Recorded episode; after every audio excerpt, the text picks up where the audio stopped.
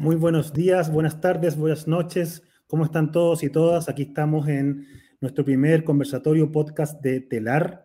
Mi nombre es Gonzalo Plaza, soy director ejecutivo de la Fundación 99. Estamos muy contentos y contentas de poder estar iniciando este primer conversatorio con tremendas invitadas. Eh, tenemos participación de tres grandes mujeres eh, y también está, estamos también con, con Jole Restrepo desde Colombia. Quiero contarles un poquito de contexto. TELAR es una comunidad de práctica, es un grupo donde participamos 11 proyectos que corresponden a 16 instituciones, 16 fundaciones, ONG, que trabajan por reducir la exclusión escolar. Este gran problema que ha surgido y se ha acrecentado en gran medida por la pandemia. Eh, nadie quiere tener niños, niñas y jóvenes excluidos del sistema escolar. Y aquí tenemos 11 proyectos de 16 fundaciones que están trabajando día a día, hace muchos de ellos, hace muchos años, para reducir esa exclusión escolar. Por lo tanto, TELAR es esta agrupación, esta comunidad donde nos congregamos y el objetivo es nada más y nada menos que aprender juntos y aprender juntas. La idea de este conversatorio, de esta reunión, de este, de este primer eh, podcast que estamos generando, es que otros y otras puedan aprender. Obviamente no estamos atreviendo a generar un contenido nuevo, un contenido innovador, un contenido que va a quedar, va a quedar plasmado en, las tecnologías, en esta era de la sociedad del conocimiento, para que después lo puedan visitar eh, todos y todas quienes quieran. Quiero partir entonces saludando muy, muy afectuosamente. Está Xiomarel, Xiomarel Rojas, es jefa de innovación de la Fundación Súmate. Hola Gonzalo, hola Yole y Paulina y Rebeca. Buenas tardes.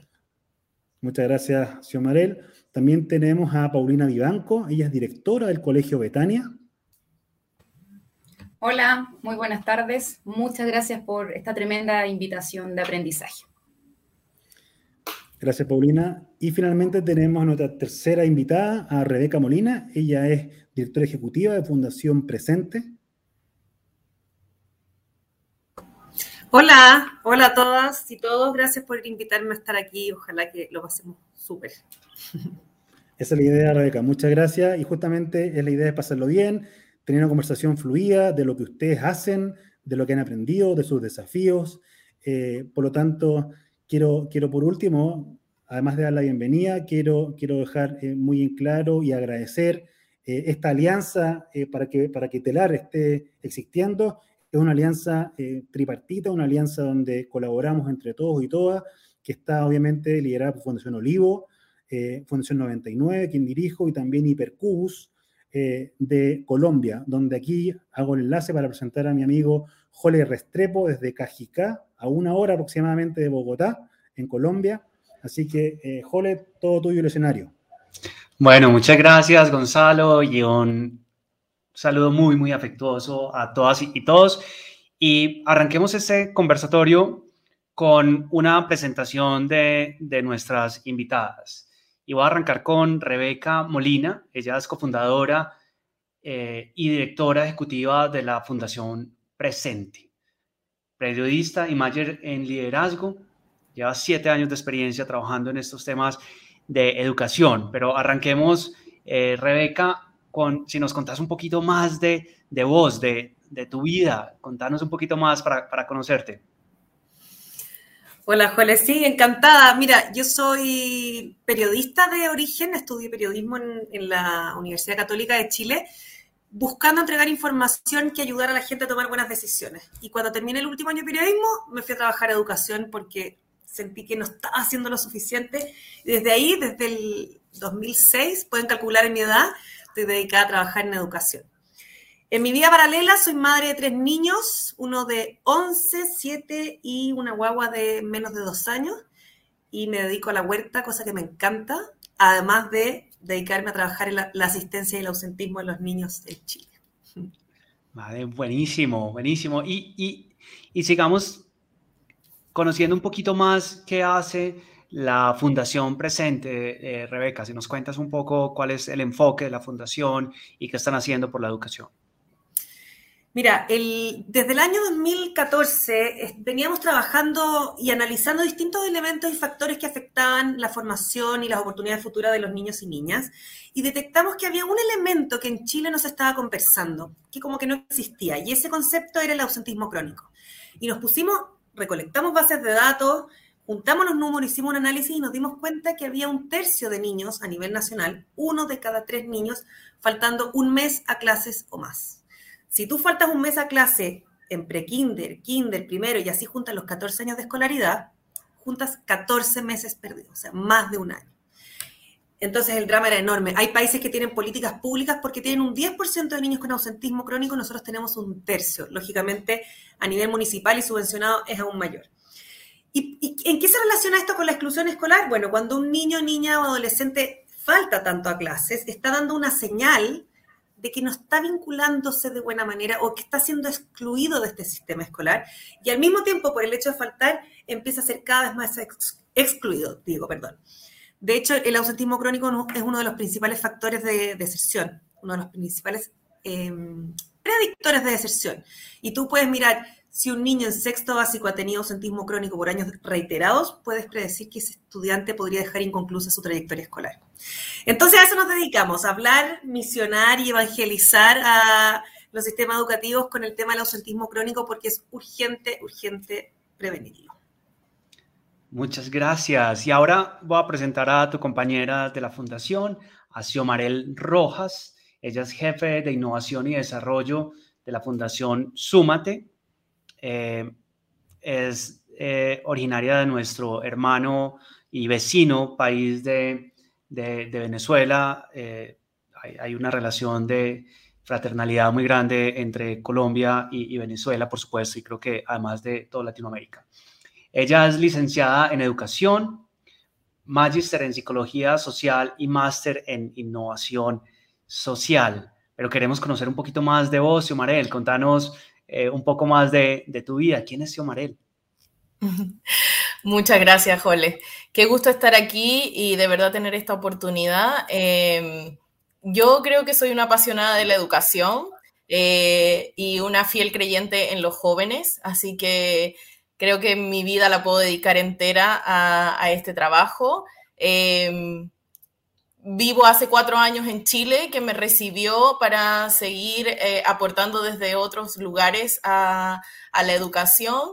Em, y bueno, aquí encantada de poder estar y seguir em, llevando el mensaje de que la educación es un derecho y que tenemos que seguir trabajando en función de ello porque de verdad que nos abre oportunidades para la vida entera.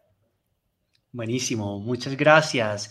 Y por último vamos a presentar a Paulina Vivanco. Paulina Vivanco es la directora de la Escuela Betania, es profesora de educación básica, magíster en currículum y proyectos educativos, 10 años de experiencia trabajando en educación y ya lleva tres liderando el colegio Betania. Pero sigamos con la dinámica. Paulina, contanos un poquito más de, vos.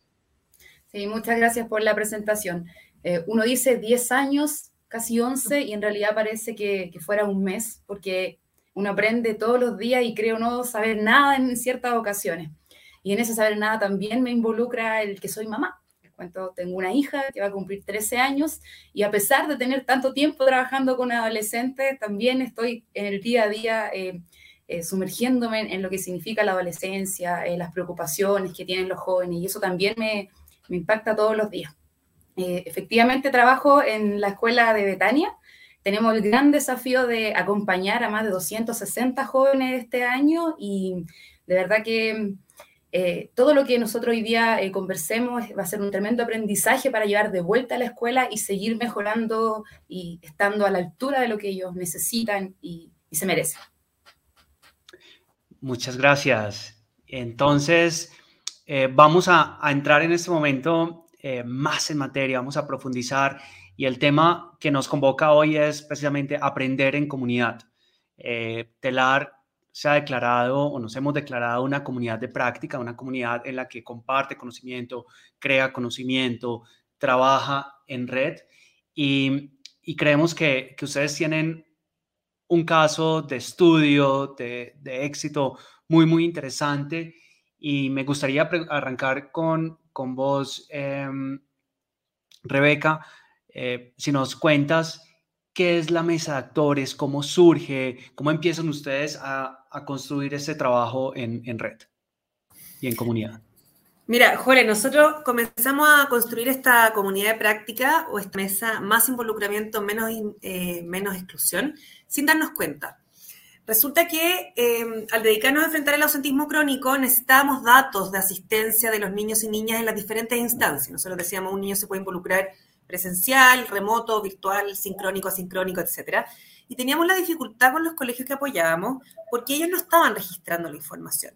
Entonces empezamos a desarrollar planillas en, Google Drive que, se, que iban dando reportes, qué sé yo, y nos fuimos comunicando con distintas instituciones que también atienden a colegios eh, para ver qué podíamos hacer como para sacar recomendaciones, porque tal vez alguien tenía la solución. Y nos dimos cuenta de que en vez de que alguien tuviera la solución, todos teníamos el mismo problema. Entonces nosotros que decíamos, uy, somos una fundación chiquitita, tal vez la fundación grande tiene la solución, las grandes, las chicas y las medianas, todos teníamos el mismo problema y todos estábamos buscando soluciones, entonces estábamos todos trabajando, éramos varios equipos diferentes, trabajando en la misma solución en vez de unidos, uniendo nuestra creatividad, nuestras miradas, qué sé yo, buscando esa respuesta. Em, entonces teníamos soluciones parecidas, pero ninguna era la mejor. ¿Y qué fue lo que pasó? se nos ocurrió, ¿qué pasa si los juntamos a todos y en vez de que cada uno esté desarrollando su idea, ponemos a disposición lo que hemos hecho, compartimos nuestra mirada y perfeccionamos todo lo que tenemos entre todos. Y así fue como nació esta mesa, que son seis instituciones. Algunos trabajan directamente con colegios, otros son sostenedores de colegios, pero todos están relacionados con el tema de, la exclusión, la deserción y cómo promover trayectorias escolares positivas. Y así nació esta mesa con la idea de nosotros preguntar, pensando que éramos las únicas que teníamos el problema, pero compartíamos el problema y la solución, la gracia es que la creamos entre todos. Claro, que, eso además es lo bonito de una comunidad de, práctica y desarrollo y es que compartimos problemas comunes y nos atrevemos generando sinergias a indagar y a desarrollar eh, soluciones, además adaptar seguramente algunas de esas soluciones. Y a mí me gustaría preguntarle a Paulina, bueno, Paulina, ¿cómo, ha sido tu experiencia siendo parte de esta iniciativa? ¿Qué has dado, qué has recibido en este proceso? Eh, eh, es una linda experiencia, pero muy desafiante a la vez. Eh, nosotros constituimos cuatro escuelas que trabajamos en red permanentemente y este año sobre todo nos hemos puesto a prueba para ir potenciando y consolidando un modelo de desarrollo de oficios en las escuelas que tienen enseñanza media. Y desde ahí si bien tenemos consolidados distintos espacios de conversación, que muchas veces eh, cuesta también poder, dentro de las contingencias y las preocupaciones individuales, pudimos centrarnos en esta misión en común y poder eh, reflexionar, principalmente de mucha reflexión. Y yo creo que el mejor aprendizaje es que definitivamente en trabajo colaborativo surgen mejores ideas y podemos aprender de las prácticas de otros. Pero el desafío también tiene que ver con cómo acercamos los diferentes contextos a esta idea común que queremos ir después desarrollando en cada espacio distinto. Así que por lo menos una muy buena experiencia, pero desafiante cada día y se le van sumando otras situaciones también de pandemia, de modalidades que vamos a ir sorteando cada día.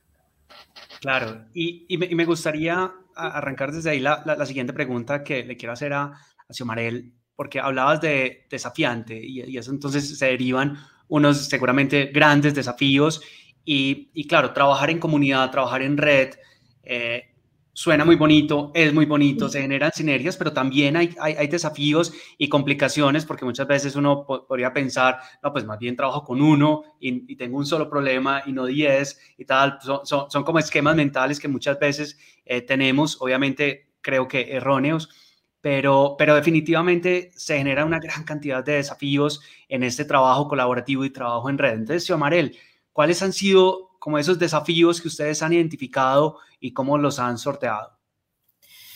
Mira, yo creo que lo, o sea, aunque seamos todos de la misma fundación, cada uno, así como cada uno de nosotros es, es bastante único e irrepetible, así también son los espacios educativos. Eh, y si bien compartimos una misión y compartimos un compromiso, los tiempos a veces son súper desafiantes de poder decir el tiempo que hoy yo tengo no es el mismo tiempo que tiene la, la otra escuela. Eh, la cantidad de estudiantes también que tenemos en nuestras diferentes escuelas eh, también hace diferente la gestión de la escuela. Y en ese sentido em, ha sido crucial como poder tomar acuerdos. Eso eh, fue crucial para poder eh, desarrollarnos durante este año eh, y desde las propuestas tomar consensos y decir, ya, ¿cuál, ¿qué es lo que podemos ceder cada uno de nosotros? ¿Qué es lo que podemos entregar para que realmente esta diversidad que cada uno tiene pueda ser puesta en común para poder precisamente lo que mencionaba Rebeca, seguir creciendo juntos, porque finalmente acompañados también eh, sentimos que es mucho más fácil eh, poder enfrentar todo lo que venga, que la pandemia además nos decía todos los días, aquí te tengo una nueva, entonces...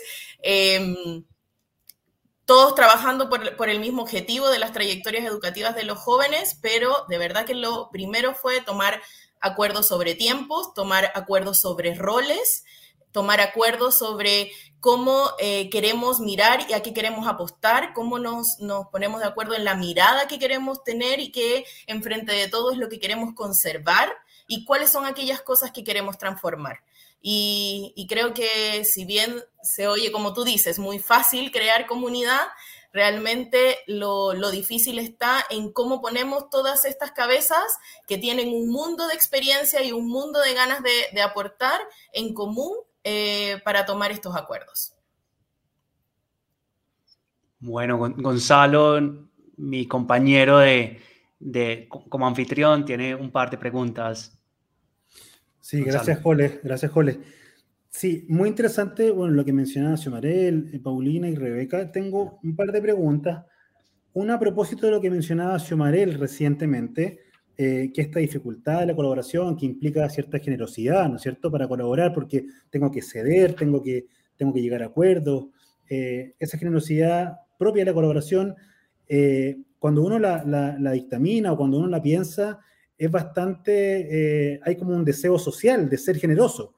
Pero aquí mi pregunta es para Paulina. Dado que Paulina es directora de un establecimiento educativo, y si bien aquí sabemos lo que los que trabajamos en educación hace más tiempo algunos, otros menos tiempo, sabemos que por lo general el gremio de los profesores, profesoras, tiende por lo general, y así, ha sido el sistema, a trabajar más en formato isla, en formato más, más separado. Por tanto, la colaboración no está eh, eh, en el ADN permanente. Entonces, mi pregunta es para, Paulina, ¿cómo desde este ideario de la colaboración, de la generosidad, cómo tú lo has visto en la práctica? ¿Cómo has visto en estas cuatro eh, escuelas, establecimientos que trabajan en el tema de reingreso desde Súmate, Fundación Súmate, cómo has visto que efectivamente se da ese cambio cultural de, pasar desde, trabajar en isla a trabajar, o, más individualmente, a trabajar una cultura más colaborativa? Eso, cómo lo ven? Eh, cómo se ha dado, qué aprendizaje han tenido. Eh, eso en primer lugar, Paulina, después hago una pregunta, si, si puedo, Jole, para, para Rebeca. Sí, efectivamente, como tú comentas, y nosotros lo podemos visualizar, por ejemplo, en la llegada de, algunos eh, profesionales nuevos que también tienen esto de, de, ir más trabajo solito y que genera a veces, muchas veces competencia, pero nosotros nos posicionamos primero en un espacio de confianza y valoración y validación de mi otro compañero.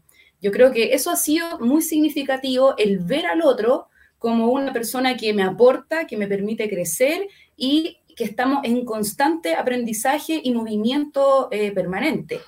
Eh, yo creo que hemos ido avanzando también en, poder consolidar, sistematizar espacios de reflexión y trabajo colaborativo, donde ahí frente a frente nos damos cuenta que la idea individual, al ser enriquecida por otros, genera y permite impactos mucho más potentes de lo que pudiese hacer una sola persona.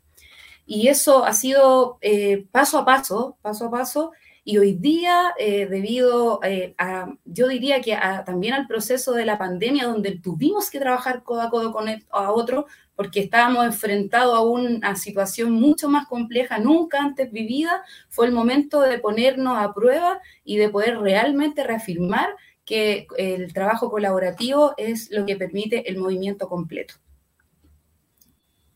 Muchas gracias, Paulina.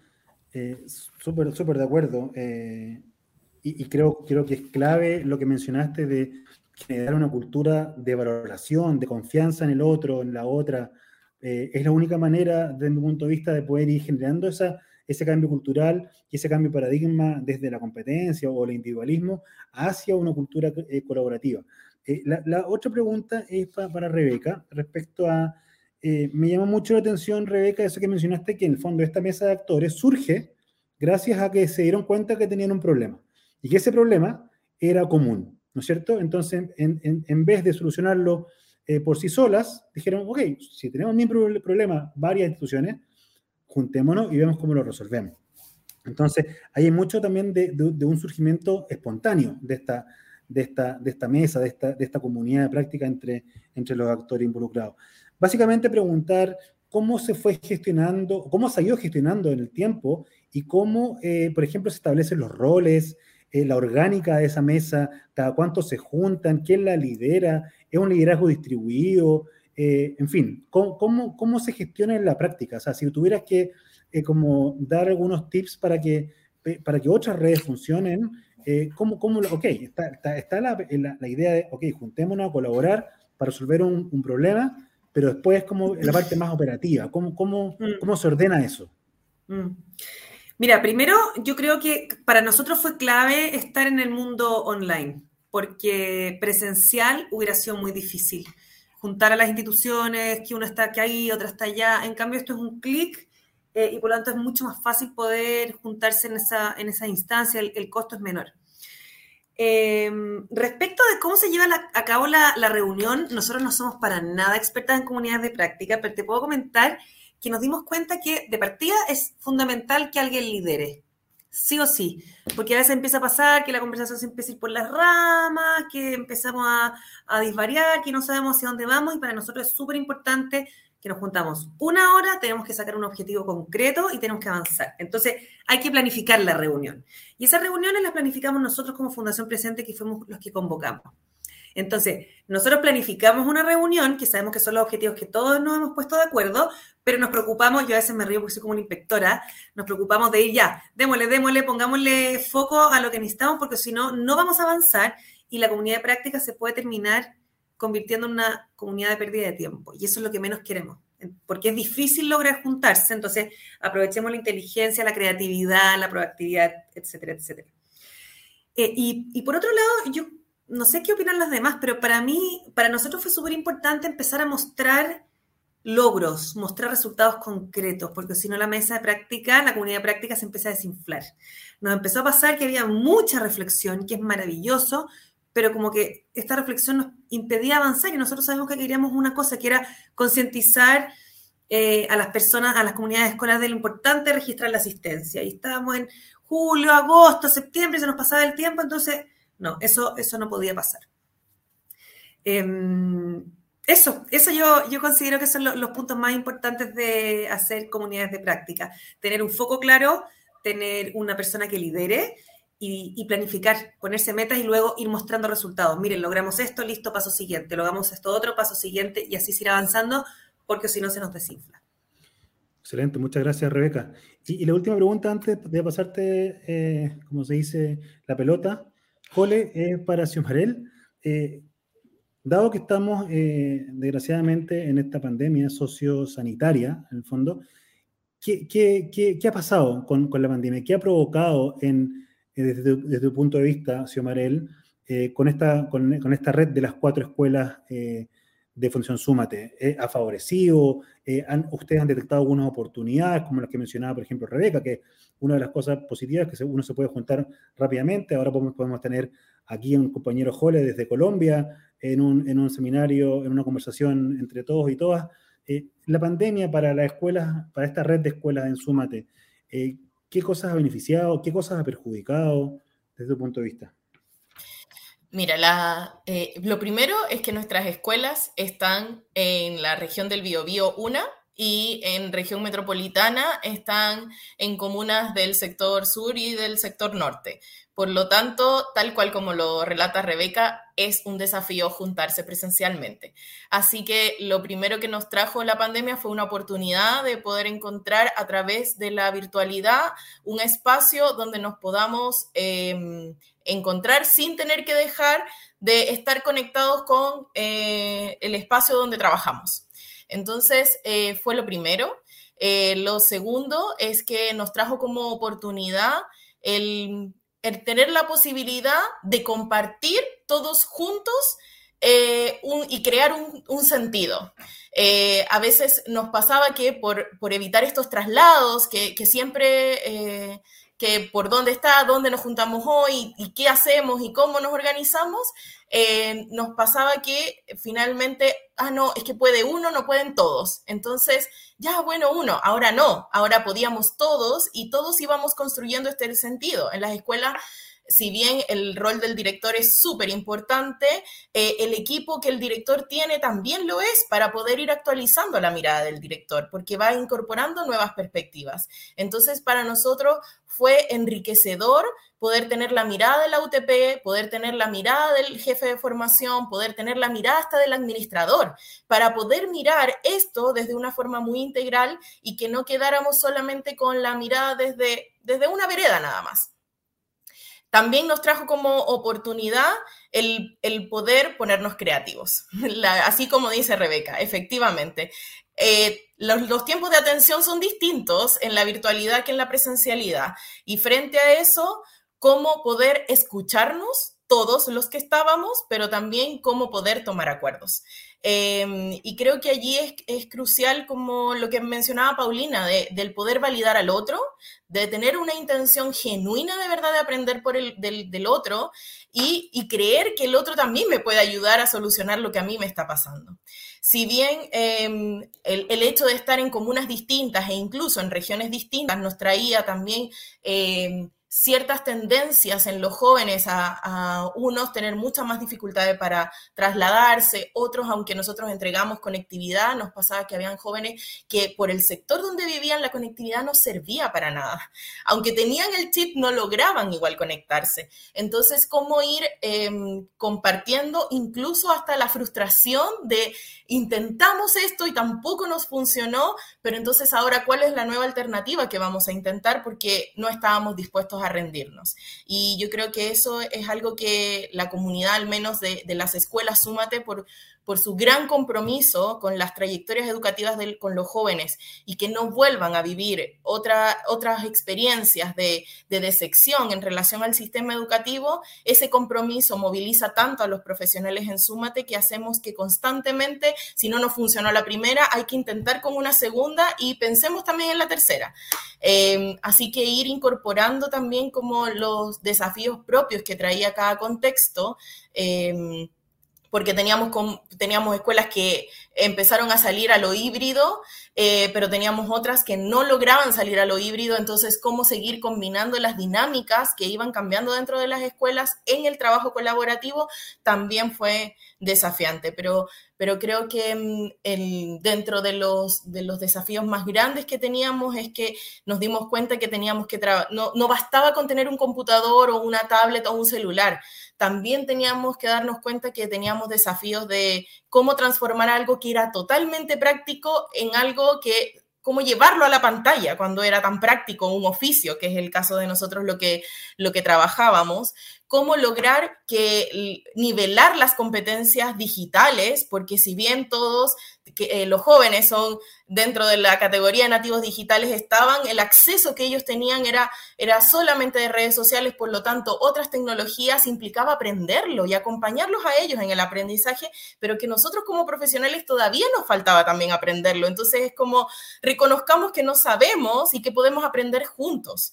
Eh, así que bueno, y utilizar eh, otras plataformas como Mentimeter, Jamboard, Miro, eso nos trajo como la, oportunidad también de diversificar las reuniones y que no fuera siempre como eh, quién toma la palabra, el poder armar salas para discutir y después traer a plenario, como hasta tener que dinamizar la reunión para encontrarnos, eh, a pensar y a reflexionar y tomar acuerdos, también fue, fue parte de, lo que fuimos aprendiendo y hoy en día ya podemos decir que hasta manejamos esas plataformas cada uno de nosotros y creo que eso fueron también parte de las oportunidades que nos trae la pandemia. Ahora, mantenerlo, porque esa, esa, riqueza que encontramos en la virtualidad, eh, el mundo presencial como que nos absorbe. Entonces, ¿cómo tener los espacios para poder mantener eh, esas cosas que, logramos en el camino? Es el desafío que ahora nos estamos enfrentando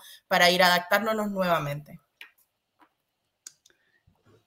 Qué bien. Y, a mí me gustaría conocer, Paulina.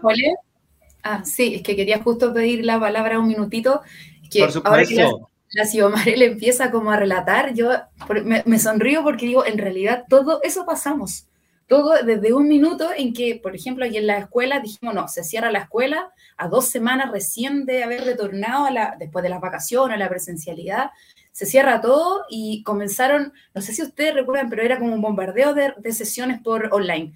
todavía estábamos en este, en este, recién aprendiendo a conectarnos y estábamos como en varias reuniones, no se podían efectuar de forma productiva, estábamos conociendo, todos teníamos problemas de la señal, entonces, y después, claro, pues después fuimos como aprendiendo un poquito más y claro, ya después todos estábamos conectados, los tiempos se respetaban, pero las dinámicas empezaron a cambiar y teníamos problemas para ingresar en la misma sesión que nosotros estábamos usando, en poder eh, eh, ingresar a otro, a los POSIT online, porque antes uno trabajaba mucho con los colores.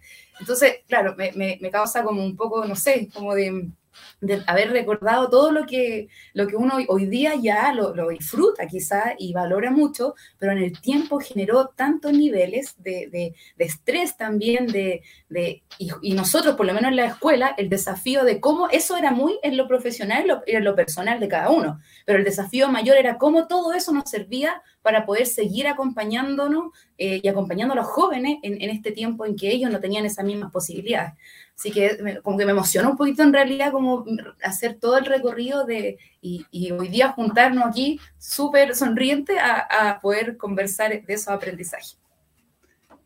Claro, y, a mí me gustaría preguntarte, Paulina, de, esa experiencia que además sí, todos empezamos como, como a rebobinar café, eh, el, cassette y, ver como lo que ha pasado y, como ese, ese, tiempo tan estresante, sobre todo al, al, al principio, y después, digamos, yo creo que disfrutar y, celebrar de muchos aprendizajes, por supuesto, eh, también eh, para muchas familias sufrimos mucho y, tal, pero, pero al final todas estas crisis siempre nos dejan unos aprendizajes que tenemos que, que, celebrar.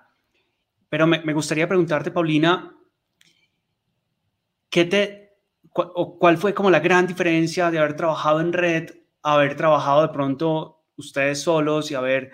Eh, hecho este, este trasegar eh, solos? ¿Cuál, ¿Cuál ha sido como ese diferencial que, que vos eh? Yo creo que em, por una parte está el compartir buena experiencia frente al mismo desafío, pero también yo valoro mucho el declarar los fracasos y lo que hicimos mal. Yo creo que el compartir, el, asumir que nos equivocamos en cierta decisión o en, cierta acción y, conversar con el otro y que el otro, la, otra red te diga, oye, a mí me pasó lo mismo, tranquilo, lo, pudimos superar de esta manera, no sé si te sirva, pero y, entender que, que podemos construir de mejor manera también a partir de los errores que nosotros hemos ido desarrollando en el camino, porque han sido muchos también. O sea, este, este aprendizaje no ha estado exento de equivocaciones y hoy día si lo miramos, créanme que con lo que hemos aprendido, estoy segura que no nos volveríamos a equivocar. Pero, pero creo que eso, yo, yo tomo eso, la posibilidad de compartir con otros experiencias desde lo positivo, pero también declarar que eh, la equivocación, el error como, como un espacio gigante de aprendizaje. Gracias, gracias Paulina. Sí, yo tengo un par de preguntas más, si me permiten, eh, pero antes eh, están, están poniendo aquí en pantalla, están llegando preguntas de, nuestros oyentes de, de, redes sociales. Y la primera es Denis Gustavo Vázquez Soto. Pregunta, dice, ¿Qué mecanismos o estrategias utilizan para lograr una mayor cohesión en el equipo de trabajo, entendiendo que los docentes presentan resistencia a los cambios y al trabajo en equipo? Menciona acá. Entonces, ¿qué, qué, qué estrategias utilizan para mantener una cohesión? No sé si es que alguna de ustedes eh, quiere, quiere tomar esa, esa pregunta. Sí, no, no sé, yo pudiese aportar un poquito. Em, yo creo que lo que ha sido también importante en todo este tiempo es reconocer que la persona que, em, que está dentro del equipo de trabajo no es tan solo un profesional, sino que antes que todo es persona. Y yo creo que desde ahí se ha agregado un valor muy importante al, al, espacio relacional y al cómo esa persona también se acompaña desde lo íntimo, desde lo que siente en este proceso eh, de, de, construcción de equipo y de discusión en comunidad. ¿Qué significa eso?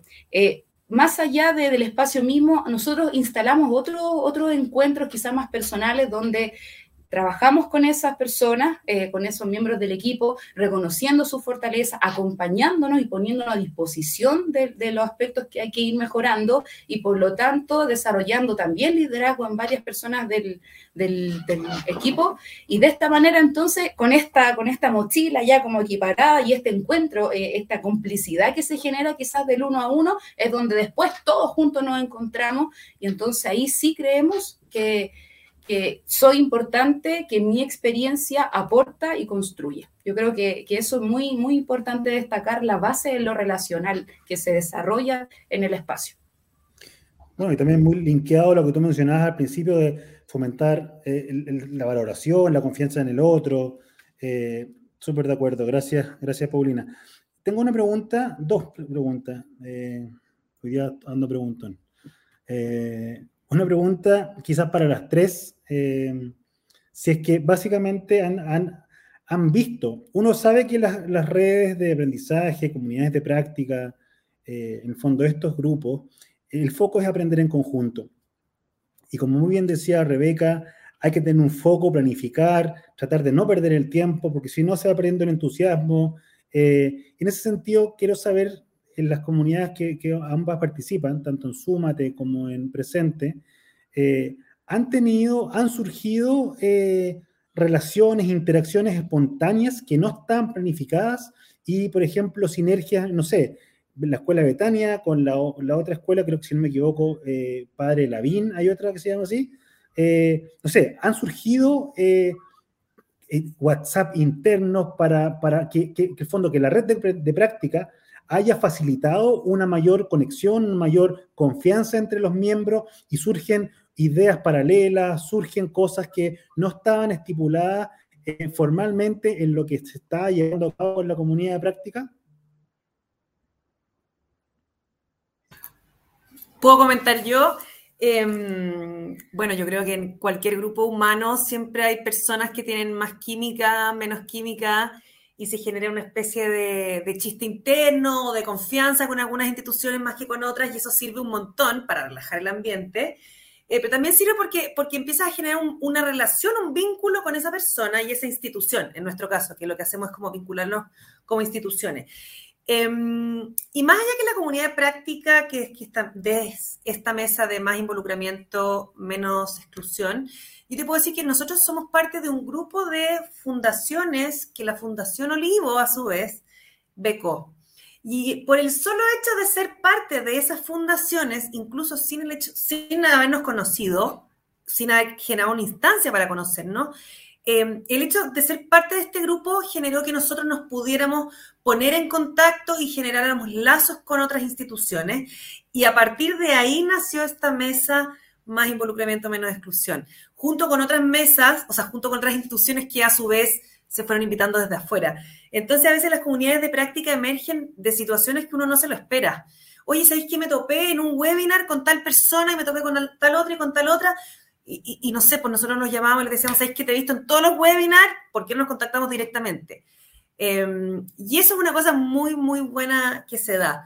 Y no sé si es porque hay una química de los temas que abordan la, las fundaciones como temas similares o, o qué, o maneras de trabajar similares, pero de todas maneras sí se generan vínculos más fuertes con unas que con otras. Y ese vínculo va creciendo y va creciendo no solamente en la comunidad práctica, sino que de manera paralela y en otros proyectos que pueden ir saliendo. Yo creo que aquí las la chicas que están, que están en este webinar les puede pasar también en sus comunidades de práctica que uno se junta por un punto A y de repente empecé con el B y el C y el D y, ay, empiezan a salir ideas y ideas y ideas y hay que frenarlas porque cuando se juntan distintas cabezas, distintas miradas, esto explota. Em, entonces, sí, efectivamente, hay más química, hay más complicidad, hay más vínculo, al igual que como sucede en cualquier grupo humano. Gracias, Rebeca. Muchas gracias, Rebeca. ¿Alguna quiere complementar? Yo quisiera compartir que de forma espontánea a nosotros nos pasó que eh, la escuela Betania era la que tenía eh, la formación de oficios más avanzada. Eh, tenía más experiencia, pero las otras nos teníamos que subir eh, en esto de, aprender cómo ofrecer oficios. Y en ese sentido se fueron incorporando profesionales nuevos a los equipos que venían con toda una experiencia en cada uno de, los oficios que ofrecemos, gastronomía, estética, banquetería. Eh, pero estábamos nosotros como líderes de cada uno de los espacios hablando entre nosotros, pero estas personas que son las que tienen el trato directo con los jóvenes en el, aula, no estaban conversando y tenían un montón de ganas de conversar. Y, fue tan sencillo como, hagamos una reunión donde se conozcan. Y, eso no estaba planificado y fue una de las, de las oportunidades que nos trajo como espontáneamente eh, el habernos encontrado. Y, esto surgió, y yo creo que aquí, como complementar con lo que decía Rebeca, es importante alguien que lidere y alguien que también esté muy interesado en siempre poder escuchar una, una nueva opción de, de, los que están viviendo el proceso. A nosotros como fundación, eh, a mí, por ejemplo, desde el área de innovación y desarrollo, creo que mm, es importante como escuchar y no creer que como líderes del espacio lo tenemos que saber todo. Y, en eso fue importante como escuchar, oye, ¿sabes qué? Mi, mi tallerista necesita esto, mi tallerista necesita aquello. Y más que coordinar nosotros, es como abramos el espacio, generemos las condiciones para que ellos, entre ellos, puedan crear su propia comunidad y seguir nutriéndonos a nosotros de, de sus necesidades, de sus requerimientos. Entonces creo que que es muy importante como abrirse a lo espontáneo y a, creer también en que el otro puede también traer ideas que pueden refrescar el espacio eh, desde los grupos de WhatsApp, desde... Em, cómo crear espacios en Teams, por ejemplo, para poder compartir todas las buenas prácticas. Oye, tengo este video, te lo paso a ti, tú me pasas el mío, ¿qué opinas tú de esto? Como la retroalimentación de mi par y no necesariamente de mi jefatura. Fueron prácticas que fuimos em, viviendo en el camino que nos ayudaron a, a tener en cuenta que lo colaborativo después se contagia. Ya después toda la resistencia que hablábamos del sistema la encontramos, vemos cómo se va difuminando y nos va haciendo como desear todos de verdad sentirme acompañado en este proceso de aprendizaje. Así que yo creo que eso, la espontaneidad es algo que podemos seguir valorando dentro de la, de la colaboración. Perfecto, muchas gracias, Xiomarel. Y, y con lo que mencionaste ahora último, diste respuesta de varios tips a, a otra pregunta que salió del público, lo, lo, menciono, Juan Antonio Álvarez también preguntaba cómo dinamizar estas reuniones, eh, mencionaste el ejemplo de las salas pequeñas, entonces ahora también hablaste del tema de Teams y otras, entonces eh, ahí puede dar ciertas pistas a Juan Antonio. Muchas gracias por la pregunta. Llevamos ya, hemos cumplido el tiempo de este primer conversatorio, les queremos dar eh, las profundas gracias por, por, por, su disponibilidad, por su generosidad, por compartir su conocimiento. Solo recordar que este primer conversatorio, que después se, se va a transformar en un, en un podcast, que todos y todas pueden escuchar, eh, es parte y es gracias a Telar. Telar es una comunidad práctica donde está conformada por 11 proyectos de 16 fundaciones bajo la convocatoria que, que, hizo para prevenir la exclusión escolar, la Fundación Olivo, eh, y también aquí estamos trabajando en alianza Fundación 99 e Hipercubus de Colombia. Entonces, para ir cerrando, eh, dar las gracias y yo me voy al menos con, con algunos, algunos tips, algunos, algunos, algunos temas, conceptos que fui marcando de la relevancia de crear y aprender en comunidad, eh, de, de, las voces de ustedes, de Súmate, desde presente, entendiendo que hay que tener un foco claro, planificar las reuniones, tener un liderazgo.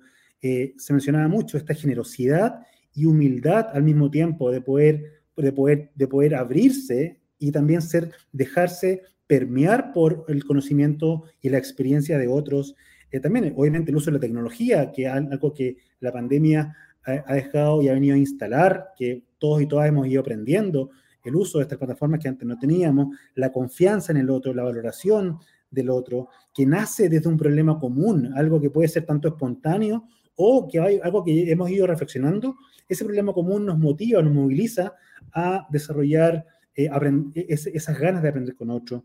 Y algo que mencionaron también muy relevante, que no solamente compartir buenas prácticas, sino que también compartir los fracasos, compartir cuando, cuando no, no nos va tan bien. En ese caso también se aprende mucho. Entonces, nos vamos muy contentos y contentas de este primer conversatorio. Eh, no sé si es que alguno de ustedes quiere darle la palabra, alguna palabra de cierre.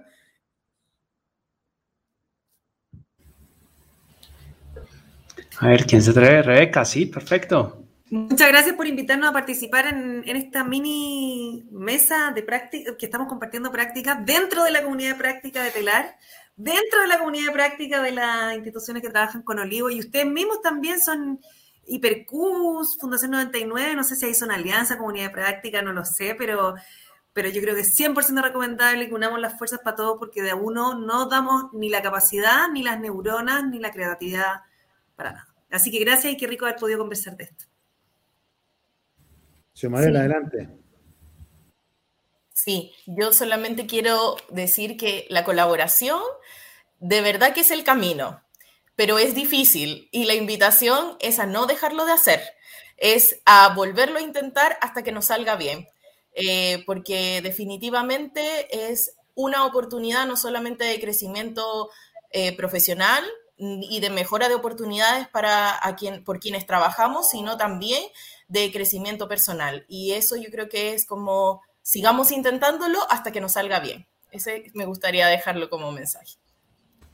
Sí, yo solo, hay algunas cosas que siempre converso con el equipo y le digo que todos nosotros tenemos un fuego interno. Y tal como en, en, un espacio donde están distintas brasas, las brasas por separado se apagan en un u otro momento. En cambio, cuando estamos todos juntos, el mismo calor y esa pasión es la que mantiene viva la llama constantemente. Eso, con eso yo pudiese como cerrar diciendo que eh, desde ahí la importancia de, este trabajo en red colaborativo y lo que signifique avance, retroceso, pero el proceso de aprendizaje vale la pena. Excelente. Muchas gracias, eh, Paulina, Xiomarel, Rebeca y Jole. Un fuerte abrazo donde estén. Nos vemos en un próximo eh, conversatorio. Muchas gracias. Abrazo.